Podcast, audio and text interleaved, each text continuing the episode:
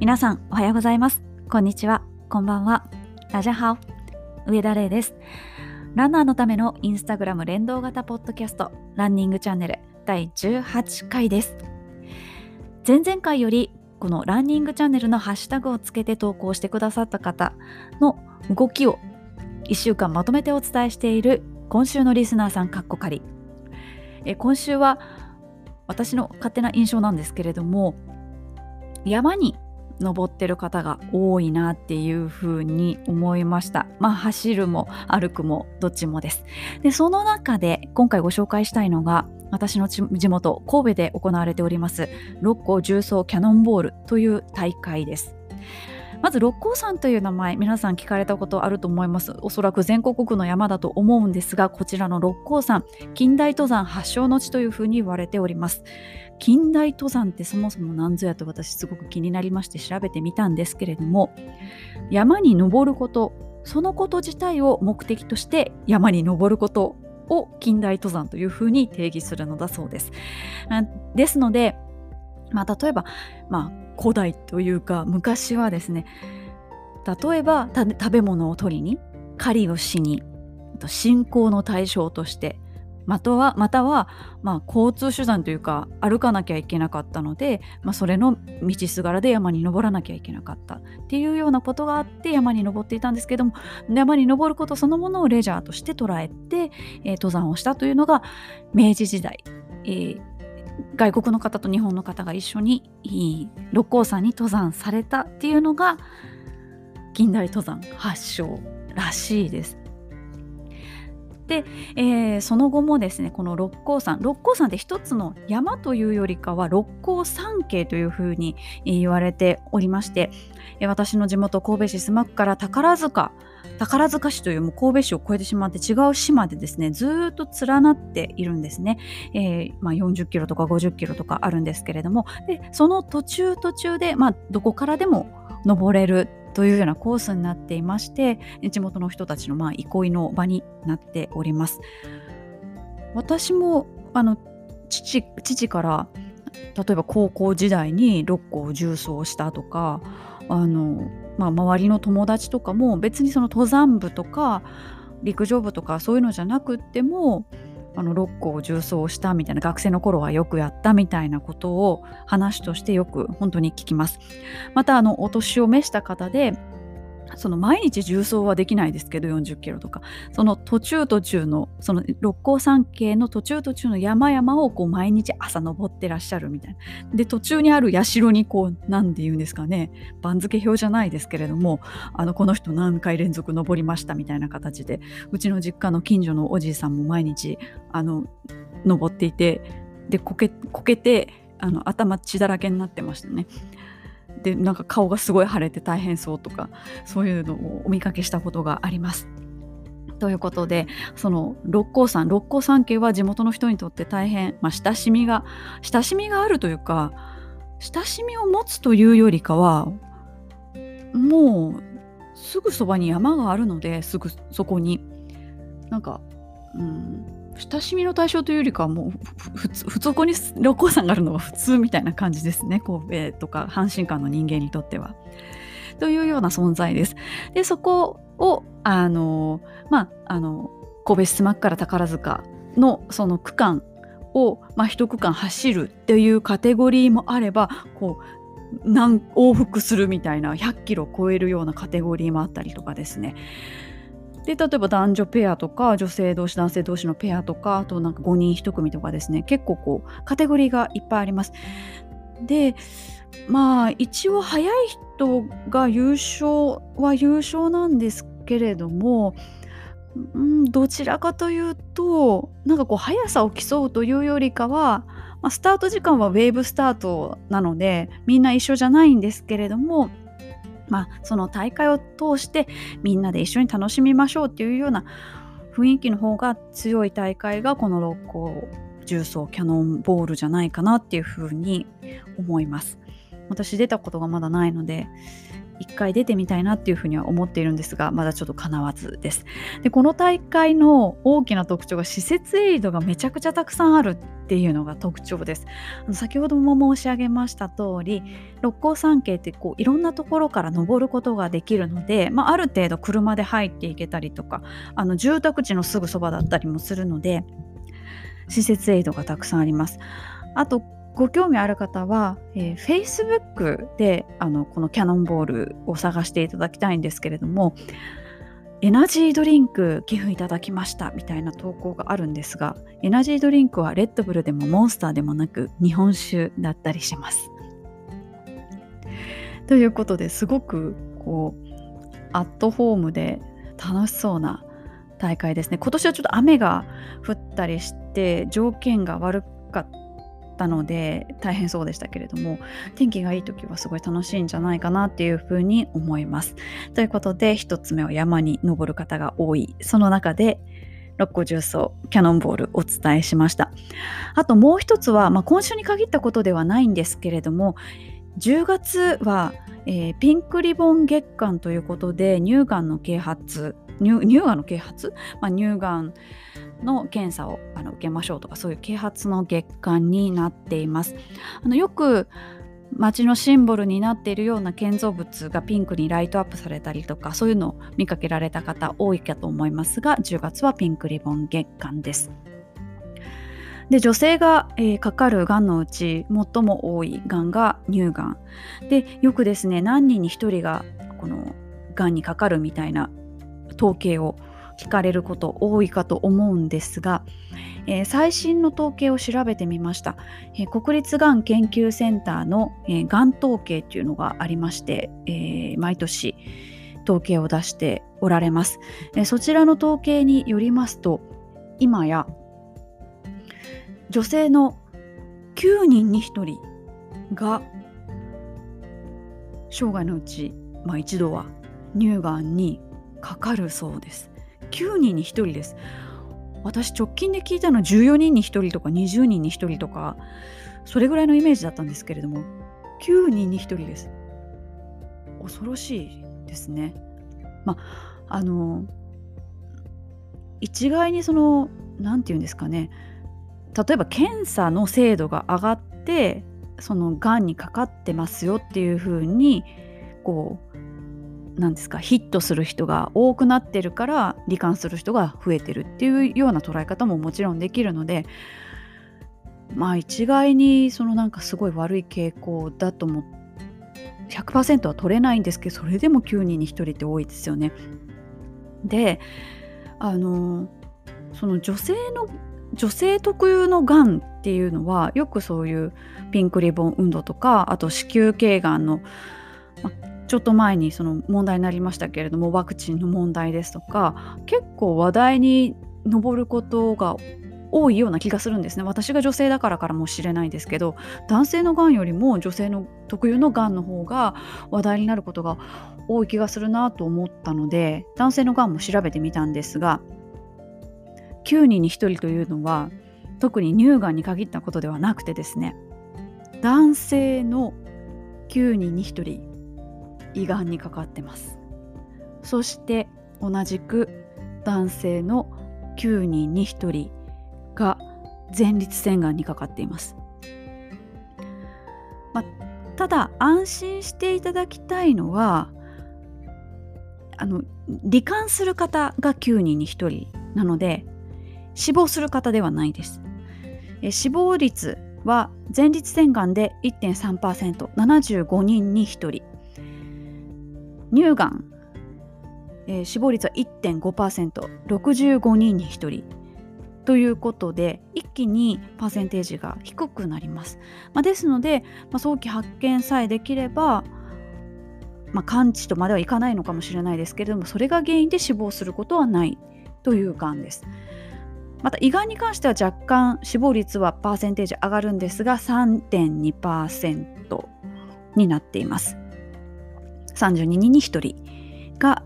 の男性が胃がんで亡くなるというような統計が出ております。まあ、あのピンクリボン月間ですので、まあ、男性は関係ないっていうふうに思ってらっしゃる方も多いかもしれないですけれども、まあ、奥様であるとか彼女であるとか、まあ、あと娘さんであるとかあの周りの女性の方々に対してですね普段まあ女性なかなか主婦の方であっても時間が取れなかったりあとこれなんか嫌だなって思うのは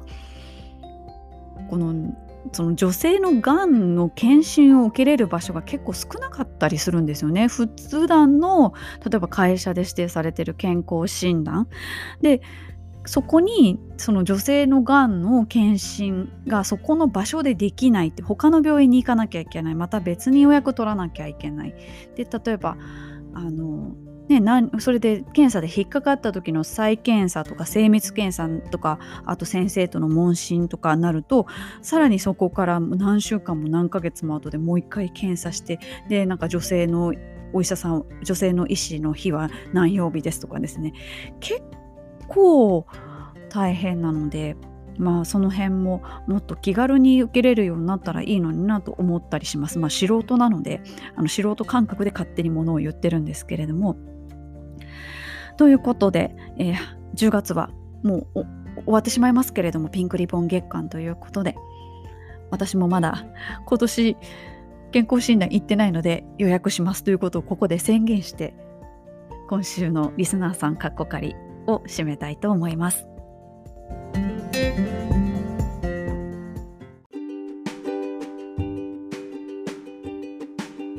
それでは次のコーナーに移りたいと思います。続いてのコーナーはランナーズボイスのコーナーです。こちらのコーナーはインスタグラムのストーリーズの中にある質問コーナーを利用しましてランナーの皆さんからいろいろご意見を頂戴するコーナーになっております。今回のテーマはなぜ大会に出るんですか？という若干哲学的な質問になっております。今回もですね、たくさんご意見いただきました。ありがとうございました。ということで、早速中身を見ていきたいと思います。それではご意見の多かったものから順番に今回もご紹介していきたいと思いますが、なぜ大会に出るのかっていうその理由、決して一つではないですよね。出たことある方お分かりいただけると思うです思うんですけれども、まあ、ですのでいろいろ理由を書いてくださっているものをですね、えー、こちらの方で細切れにしまして並び替えて多かったものから順番にご紹介していきたいと思います。まず一番多かったものはですね全体の15%ほどの方が自分超えをしたいあと限界に挑戦したいというふうに書いてくださっていました。え特にですねもう体力が低下局面に入ってらっしゃる年齢層の方っていうのはその自分の今の年齢でもまだ成長できるまだ挑戦できるっていうことをやりたいから大会に出ていますっていうとてもとてもポジティブな意見の方が何人もいらっしゃいましたそしてその自分の限界を知るためにこうどんどん距離が伸びていってますとか、まあ、あと、ね、タイムの目標がすごい速くなってますっていう方もいらっしゃいました。そうですね本当に自分への挑戦とか自分超えをしたい限界を知りたいっていうふうに書いてくださってる方すごく多かったです。次に多かったのが達成感です。ゴールした後のやりきった感達成感がやみつきになっていますという方が多かったです。であの、まあ、確かにそうだなって思ったのがゴールしてしまうとどんなにひどかったレースでもこれ時が減れば減るほどだと思うんですけど思い出がすごい美化されていくっていうのがありましてね、走ってる途中はもうやめたいとかもうお腹痛いとか足痛いとかこうすごいネガティブな感じになるのにもうゴールしたらこっちのもんと言いますかもう全て良かったことになってしまっているっていうのがありますよね。そしてやはりみんなで走ってるたくさんの人と走ってるっていうのが達成感にもつながるのかなっていうふうにふと思ったりもしました皆さんのコメントを読んでいて一人で長い距離を走ったところで、まあ、達成感もちろんあるんですけど大会ほどの達成感はないんだろうなっていうふうには思います。でまあ達成感距離が長ければあの達成感も大きいというふうに書いてくださっている方もいらっしゃいました。まあ、苦しければ苦しいほど長ければ長いほど達成感がこうたくさん味わえるっていうふうに書いてくださってます。確かにそうかもしれないですね。あ私も100キロ走った時のゴールがすごいやっぱ感動的っていうのはちょっと当てはまらないのかもしれないですけど私は四万十ウルトラ100キロ走らせていただいたんですがまあ日本の100キロマラソンって地方で開催されるパターンが多くてですね沿道にあんまり人がいなかったりするんですよね。で私が走った時は一日中雨ででなんか下手したら周りに全く人がいなくって川と鳥と木と私しかいないみたいな。もうなんか何ですかね。普段フルマラソンの大会だとこの1秒が2秒がとかここの給水でどうこうとか結構いろいろ考えて走ってるんですけどもうねそんな雄大な自然の中100キロも走ってるともうなんかいちいちそんなこと考えてること自体がアホらしいなっていうふうに思いまして。あなんか悟りを開いたような気持ちに なりました。でその100キロ、まあ、最後終える時に残り1キロとかになるとさすがに街街中っていうか、まあ、市街地なのですごく応援の人がたくさんいらっしゃってこうみんなみんなお帰りお帰りっていう風に言ってくださるんですよね。いやもうでそのお帰りが本当に帰ってきたっていうのがすごく実感できてああでもその一方でああもうこれ終わっちゃうんだなっていうのもあったりとかこういろんな思いをかみしめながら100キロゴールしましたね。全然早くなかったんですけど12時間半にもかかっちゃいまして全然早くなかったんですけどなんかもう初めての100キロはもうゴールできただけでもうそれでもうもう何もそれ以上いらなかったですね。いや確かに長ければ長いほど達成感は強いような気がしますそしてその次に多かったのが自分の位置を確認したいという方です。まあ、自分超えをしたいとかですねあの限界を知りたいという方とタイプは似てはいるんですけれどもこの自分の位置を確認したいという方は周りと比べて自分が今どこの位置にいるのかっていうのを確認したい。そのために大会に出ますという方々です。ですので自分超えをしたいという方は比べる対象は自分。でこの確認を周りと確認をしたいっていう方は、まあ、対自分以外の人ですね。という点でちょっと分けさせていただきました。まあ、今は年齢別1歳刻みのランキングが出たりとかですね、まあ、そのその場で、えー、ランキングが、まあ、感想表に書かれたりしますのでどれぐらいの位置にいるのかっていうのがすぐ分かりますよね。その意味で確認をしたいということで、まあ、全体の10%ぐらいの人がですね自分の位置を確認したいというような結果になりました。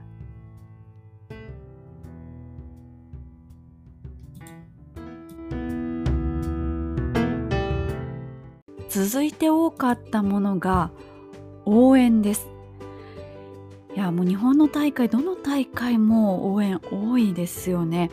でこれって最近の傾向なのかなっていうふうに個人的に勝手に思っていたんですが数ヶ月前に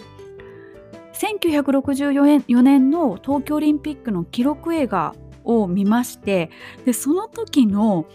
マラソンの様子すごかったんですよねもう30にも40にも人が連なってみんなが応援していて沿道のお家は2階から応援してたりとかもう今の東京マラソンよりも応援の人が応援多いんじゃないかっていうぐらいものすごい人だったんですよだからここ最近始まったことじゃなくってもう多分日本人みんな好きなんでしょうねそういう応援をすることが。えそしてこれ個人的な見解ではあるんですが下町と呼ばれるところだったりあとお祭りが盛んなところっていうのは応援にすごい熱が入る傾向にあるんじゃないかなといろんな大会を走って感じてることです。多分応援してる方々はマラソン走ったことない方もたくさんいらっしゃると思うんですけれどもとにかくなんかこう熱い熱を感じます。であと印象的な応援で言うと別府大分毎日マラソン3時間半を切る記録の方でないと出れない大会ですがそちらの大会2月の初めにあるんですね。で数年前から女子も出れるようになりまして私も何回も出ているんですけれどもそちらの大会は前の週に大阪国際女子マラソンがありまして本当に早い女性の方はそちらに出るので別府板毎日マラソンに出る女性はまあ200人とか300人とかそれぐらいしかいないんですなので女性の数がすごく少ないので女性だっていうだけですごい応援してもらえるので女子が女子頑張れってすごい応援してもらえるのがすごい嬉しいですね。あとそれぐらいの記録の人になってくるとね普段だと仮想ランナーとかすごいこう声援を受けるんですけれども、まあ、まあまあ真剣に走ってる人ってなかなかこう応援に対するレスポンスができないのでそういうこう応援対象が仮想ランナーとかに持ってかれちゃうんですけど、まあ、いわゆるエリートとか言われる人しか出れない大会ってもうその層しかいないのでそういう層の人でもすごい応援してもらえるのであなんかすごい応援してもらってるっていうのでこうあのレスポンスはできないんですけれども、まあ、内心すごい嬉しいですね。えー、そしてその次に多かったのが旅です。旅もうあの旅ランとかいう言葉があるぐらいですけれどももう旅を兼ねてマラソンに走りに行く大会に出るっていうのがもうその大会に出るもうモチベーションといいますかもう理由になってますっていう方が結構いらっしゃいました。応援と同じぐらいですねいらっしゃいました。そしてもう旅に出る方はご家族とかお知り合いを巻き込んでしまっています。あの一人で行かれるっていう方ももちろんいらっしゃるんですけれどもあのご家族とか友人と一緒に行かれるっていう方の方が圧倒的に多かったですね。で友人と行かれる方は走られる方同士で行ってらっしゃいますしあとご家族連れてらっしゃる方は、まあ、ご家族の方は走らないけれどもご家族の方は旅を楽しんでご自身はマラソン楽しんでっていう形でそれぞれ旅を楽しんでいらっしゃるっていう方がいらっしゃいました。まあ、走るとカロリーも消費しますしあの何でも美味しく食べれますしで、まあ、マラソン大会の翌日はなかなか早くは走れないですけれども、まあ、旅先でジョグぐらいならあの全然できますのでそういう旅を兼ねてっていうところでマラソン大会に出てらっしゃるっていう方が多かったです。私も一人で海外は一人で行くことの方が圧倒的に多いですが日本国内の場合はあの家族ですとかあと親戚を巻き込んで、えー、一緒に行くことが結構あります。そしてそしてその次に多かったのがそこに大会があるからっていうふうにポエム的に答えてくださった方が結構皆さん照れて答えてらっしゃるんですね。なんちゃってみたいな感じで。そんな方が結構いらっしゃいました。10人ぐらいいます。そこに大会があるからっていうかっこいいフレーズを残してくださった方が10人ほどいらっしゃいます。続いては今大会がなくって困ってらっしゃるんじゃないかなというふうに思うんですがモチベーションの維持のために大会に出ていますっていう方いらっしゃいました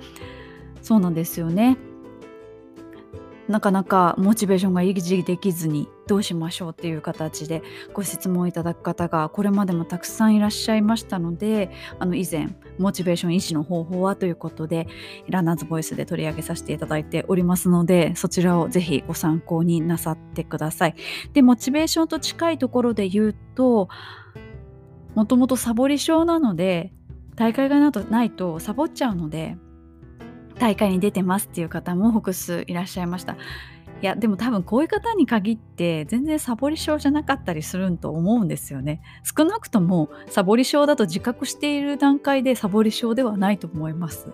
本当のサボりの人は多分自覚がないままサボっちゃってると思うので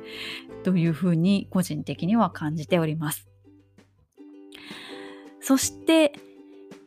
マラソン大会に出ることによってみんなと気持ち一体感共有できるからという方もたくさんいらっしゃいました。そうですよね。やっぱり集団で走ってますから。でもちろんその自分がどの辺の位置にいるのか周りとどれぐらいのところなのかっていうのを比べる周りと比べる方もいれば自分との戦いで自分と比べてる方もいらっしゃいますしフルマラソンなら42.195キロっていう距離だけ決まっていてもうあとはもうその人次第じゃないですか。でも距離は決まってる。ゴールは決まってる。そこをみんなと一緒に共有してゴールに向かっていくっていう、まあ、競技なので一体感もすごくありますしもちろん応援もたくさんありますから一人でだけで走っているのではなくって個人競技ではあるんですけれどもみんなと一緒っていうところを特に強く感じられるのが大会なんじゃないかなっていうふうに思います。で大会を祭りに例えてらっしゃる方もたくさんいらっしゃいましていや確かにそうだなっていうふうに私も思いました。やっぱ日本人そもそもお祭り好きですしこうそのみこしの担ぎ手と周りでこう応援する人っていう風に例えてくださった方もいるんですけれども、まあ、そういう感じですよね。そして先ほども申し上げましたけれども祭りがすごい激しめのところは応援もすごい気がします。なんかそういう土壌がもうもともと備わっている感じがしていてなんかそう周りの方が盛り上げてくださって走ってる人がそれに応えるっていうのを一つの大きな祭りのようだということでマラソン大会例えてらっしゃる方多かったですそして皆さんインスタグラマーですのでこれインスタグラマー特有かもしれませんが、まあ、普段会えない、まあ、フォロワーさんあとお友達に会うことができる。っていうのもマラソン大会に出る大きな理由の一つですっていう方がいらっしゃいました。あとですね、えー、食べ物ですとかあとメダルがあるから出てらっしゃるっていう方もいらっしゃいました。メダル複数の方いらっしゃいましたね。メダル皆さんどうやって整理してらっしゃるんですかね？私なんかジュエリーケースみたいなところに並べたりしてるんですけどあまりにも数が多すぎてもうなんか平積み状態になってしまってるんですけれどもよく壁にかけてらっしゃる方とかもいらっしゃいますがちょっとどんどんどんどん増えていっちゃってどうしようかなっていうふうに私はちょっと今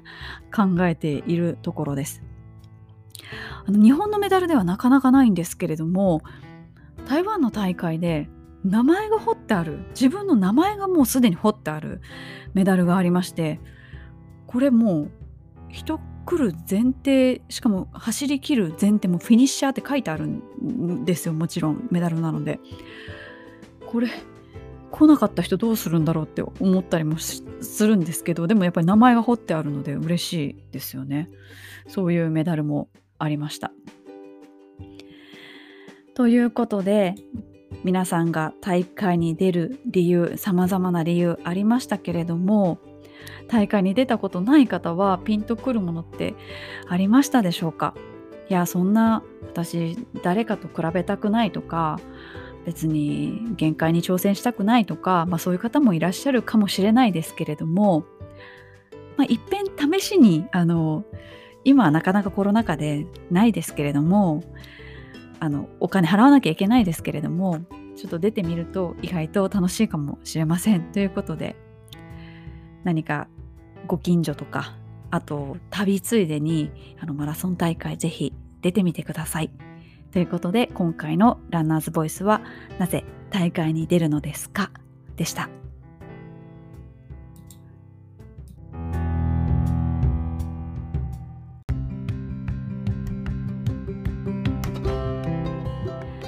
続きましては教えてガーミン先生のコーナーです。こちらのコーナーはガーミンジャパンより正式にガーミンマスターとして認定していただいている私がガーミンの楽しい機能ですとか皆さんの質問に答えていくコーナーになっております。今回のテーマはすいません男性の方すいません女性だけの機能になります。え女性だけの機能生理周期トラッカーを使いこなそうです。まあ、あの多分男性の方が聞いてる方いらっしあの多いと思うんですけれども正直。でもねあの奥様とかあと娘さんとか、まあ、周りに女性いらっしゃると思うんです。で女性あの生理が近づくとあのね、機嫌が悪くなったりとか調子が悪くなったりとかそういうのをこうそばであの感じたことがある経験おありの方きっと多いと思いますのであの今回はこちら女性にしかつかない機能なんですけれどもあそういうのがあるのかっていうのでですねあのほーっと聞いていっていただければなっていうふうに思います。はい、こちらの生理周期トラッカーは Garmin Connect に入っている機能で女性にのみ入っている機能です。Garmin Connect にそれがないよという女性の方はですね Garmin Connect を開いていただいて MyDay という一番最初のページのところに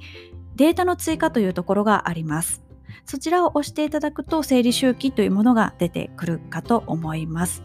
はいえー、こちらは生理周期をただつけるだけではなくって日々の体の変化をかなり細かくつけることのできるカレンダーになっています。あの月経前月経前症候群っていう PMS っていう、まあ、病気と定義すればいいのかちょっとどうかわからないんですけれども女性の生理の前の症状っていうのは本当に人それぞれでしかも年代に同じ人でもおそらく年代によってどんどん変わっていくものなんですね。なので女性自身もあの自分がどういう症状が出るのかそれが月経に絡んでいるものなのか正直わからないです。なので、ま男性の方がイメージしやすいように申し上げるとランニングしてて故障になった時ってなんでこんなに足痛いんだろうとか病院に行ってもよく原因がわからない休むしかないなんでだろうなんでなったんだろうってこう自分の症状の原因が何かわからないととても気持ちが悪いじゃないですか。気持ちが悪いっていうのはあのゲーゲーする気持ちが悪さじゃなくってなんかこう頭の中がモヤモヤしちゃうっていう気持ちは悪さです。でその女性の特有のそういう体の症状っていうのも本当に千差万別なのでそれが何によるものなのかっていうのを少しでも突き止めるにはもう記録していくしかないんですよね。それで傾向を探ってあこれって実はあのそういう月経に絡む症状だったんだっていうのが自分の中でこう納得できるとすごい楽になるっていうのが多分他の病気でもあると思うんですよね。原因不明の例えば腹痛だとか頭痛だとか何が原因かわからないけれども何か知らないけれどもたまにやってくるみたいな症状って男性でも必ずあると思うんです。それが女性はだいたい月に1回ぐらいのペースで何かしら出てくるって思っていただければいいかなっていうふうに思います。でこのえー、生理周期トラッカーなんですけれども、まあ、ただ周期をつけるだけではなくって日々の症状とかあと気分もつけることができます。でそれを書き込むのではなくってもうあのあらかじめ用意されてるんですね。これ絶対女性が作ったんだろうなっていうふうに思うんですけれどもまあ、あの一部抜粋すると体の症状としてはニキビとか吹き出物ができるとか下痢になるとかそれもあの月経の前の症状がある方いらっしゃるんですよ。あの下痢になる。あと体が痛いとかあとむくむとかあとやたらと眠いとか甘いものがすごい食べたくなるとか頭痛がする。それを全部実際に書き込むのじゃなくって絵文字をタップするだけで自分の症状が記録できるようになってます。あと気分もそうです。この、まあ、普通っていうのもあればもう結構なんかイライラとか困惑してるとか感情的とか悲しいとかそういうのもあります。という形で、えー、絵文字をタップしていくだけで自分の症状が記録できるようになっていましてで、えー、ガーミンコネクト使ってる方は想像していただきやすいと思うんですけれどもトレーニングした時カレンダーに出てきますよねランした時ウォークした時というような形ででこの生理周期トラッカーはそれとは別にカレンダーが別についていきます。つい別についてくるというか、別のカレンダーがあります。それ専用のカレンダーです。で、それ専用のカレンダーはですね、えー、先ほど、その絵文字をタップするだけで自分の症状が分かりますよっていうその記録した症状症状別にいつこの症状がよく出てくるみたいな見え方をします。ですのであの分かりやすいです。自分がこういう時にこういう症状が出るんだって。それが月経周期によるものじゃないかもしれない。ですでもまあそれが分かるのもあのすっきりするのでこうやっぱり何かしら、まあ、記録を取った方が後々見返した時でこれ何もなければいいんですけどもしもし婦人科系とかの病気になった時に記録をつけていればおそらくお医者様とかにご相談する時にの説明がしやすいと思うんですよね。例えば不正出血があったとかそういうところもあのつけておくと後であのお医者さんに見ていただく時にちゃんと説明がつきやすいと思います。まあ、ですのであの、まあ、私もずっとつけれてるわけじゃないんですけれどもあの気になった時原因がわからない何か体の不調の時はこれをつけるようにしています。でこれはガーミンコネクトにある機能なんですけれども、えー、新しい機種645245まあ、745、945あたりはコネクト IQ からこの症状簡単なものだけですけども症状をチェックできるウィジウィジットガーミンウォッチ上で下ボタンを押していくと今日の歩数とか前回のアクティビティとかそういうのがこう出てくるかと思うんですがそこの中に生理周期トラッカー入れることができます。ですのでガーミンコネクトを開かなくてもガーミンウォッチ上であなんかちょっと今日お腹痛いなみたいなのをピピって入れることができますので、対象機種をお持ちの方はぜひちょっと一度ダウンロードしてみてください。あのそんなに便利じゃないやってなったら、コネクト IQ はすぐに消せますので、はい、一度試してみてください。ということで、今回の教えてガーミン先生は、女性限定のトピックでしたが、ガーミンコネクトについている生理周期トラッカーについてお伝えしました。